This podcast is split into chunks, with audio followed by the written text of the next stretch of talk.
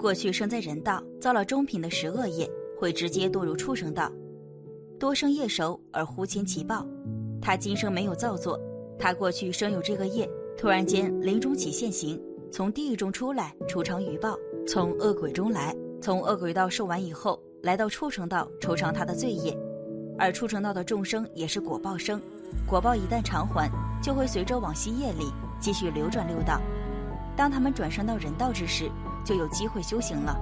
我们每个人一生大概会认识两万七千多人，虽然数量看上去很多，但并不代表每个人都能以真心相待。有些只不过是人生路上的匆匆过客。如果仅是萍水相逢，不在彼此生命中留下什么，那也还好，成全了那一句好聚好散。但有些人的出现却是给你带来灾祸，危害于你。遇到又懂得分辨，及时远离，别让自己被人祸害了还不知道。佛法中最看重的就是因果相报，而这个衡量的标准是什么呢？就是根据众生所造的业，善业得善报，恶业得恶报，无记业得无记报。当然了，这个报应的规则也是非常复杂的，绝不是大家想象中的一比一比非常清晰。有可能早来，有可能晚来，也有可能几件事合在一起，而且这个时间的跨度非常大，很多都是这一世造的业，下一世甚至再下一世才会生报，所以也有三世因果一说。此外，这个因果也并非是独立计算，而是互为因果。比如《烟花经》中就说过因地聚果，果车因缘。所谓轮回，指的是世间众生因造作善恶业所感召的果报。每个生命没有在觉悟之前，就会根据自己的因果业力在六道中轮转。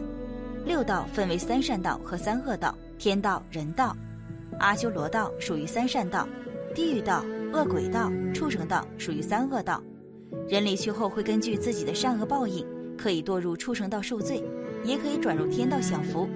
当受罪结束或者福报享尽，又会根据自己在另一道的善恶业转生地方。在畜生道的众生也有享福的，比如现在的一些宠物、国家保护动物，在佛教讲，这类众生是修福不修慧，福报很大，但是没有智慧，还是随业流转。一般而言，从畜生道而来的都会有嗔恨心，容易发怒，没有仁爱之心；从天道而来的，一般比较和颜悦色，脾气温和。人是从六道轮回投胎转世过来的，但为什么不记得前世呢？有师兄还问。如果我们都记得前世的罪业，那我们可以偿还前世因、今世果，避免造业呀。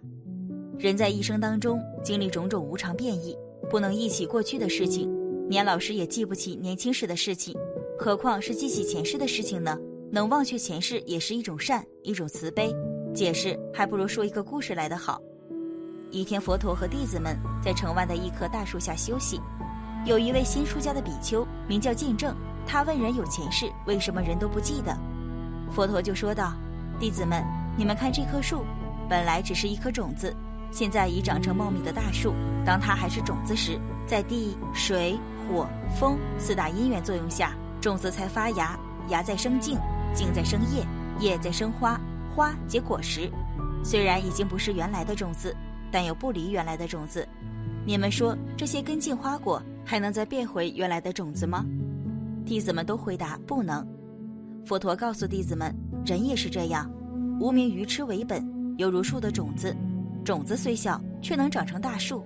就像人，人有了身体，就有往生，心识随生前善恶之行，去往来世遇到有缘父母，再受形体，升起新的六根，熏染新的习俗，另受苦乐。加上环境的转变，都已经和前世不同，不能再恢复到原来的身体习气。犹如大树不能恢复为种子一样，它还是它，但又不是它了。前世因却是可以造就今世果，因此我们念佛、忏悔、行善、做功德、取消业障、种善因。无论我们上一世从哪里轮回来，是否是畜生道等等，忘却前世就是一种机缘，一种慈悲。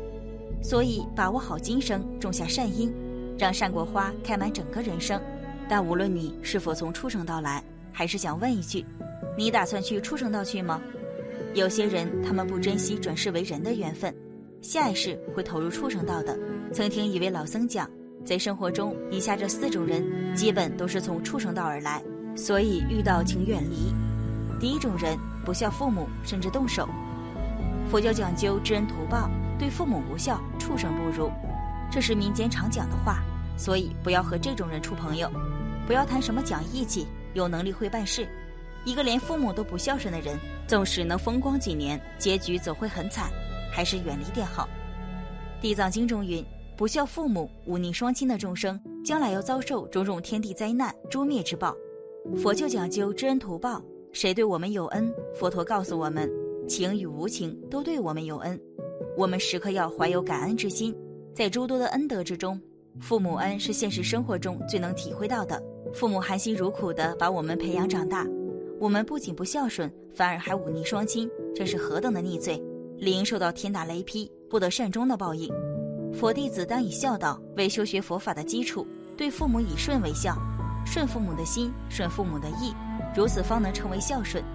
对于大乘佛子而言，如果连恩情最重要的父母都不孝顺，还谈何去普度一切众生？一切众生都是我们过去世界的父母，故度众生既要建立在孝道的基础之上。第二种人，两面人，言行不一，心口不一，这种人生活中最为常见。具体行为表现，当开口向朋友借钱的时候，好话说尽，甚至都能给你跪下，还会保证多长时间归还。对人说些感谢的话，这些借钱的人都不好意思不借，但是当到还钱的时候，对方就避而不见。甚至就当没这回事，并且一种种理由推脱赖账不还。佛家告诉我们，对待两面人，首先要学会明察，因为这种人如果隐藏性好的话，往往会迷惑我们，有时还真会以为他很有礼貌，很懂得尊敬人。在此，我们千万不要上当。佛家认为，只要我们仔细观察、倾听揣摩，判断出这个人的虚情假意，并不难。因为如果对方是陌生人，一般不会对我们无缘由的热情和谦恭。如果他表现得特别热情或谦恭，明眼人一看就知道是怎么回事儿。如果是相处很久的熟人，我们对他的人品和秉性一般会很熟悉。如果他表现出和平时不一样的态度，我们很容易看出。生活中我们经常会碰到那种喜欢套关系、讲客套话的人，尤其是在求人办事的情况下，很多人往往表现得跟个奴才似的。佛家认为这样好也不好，好的一面是缓和现场气氛，不好的一面是把自己的人格和尊严降低了，很容易让别人瞧不起。还有一种人，无论见到谁都异常客套，不管认识不认识的都这样，甚至比她小很多的女孩，她也尊称为大小姐、贵千金。这样的人有时并不讨喜，反而会让我们感到虚假、很肉麻。这种过度的客气，如果只是个人习惯，倒也并无大碍。因为他并没有其他不良的动机。佛家讲，遇人处事不要巧言令色，华而不实，应该真诚待人，多讲肺腑之言。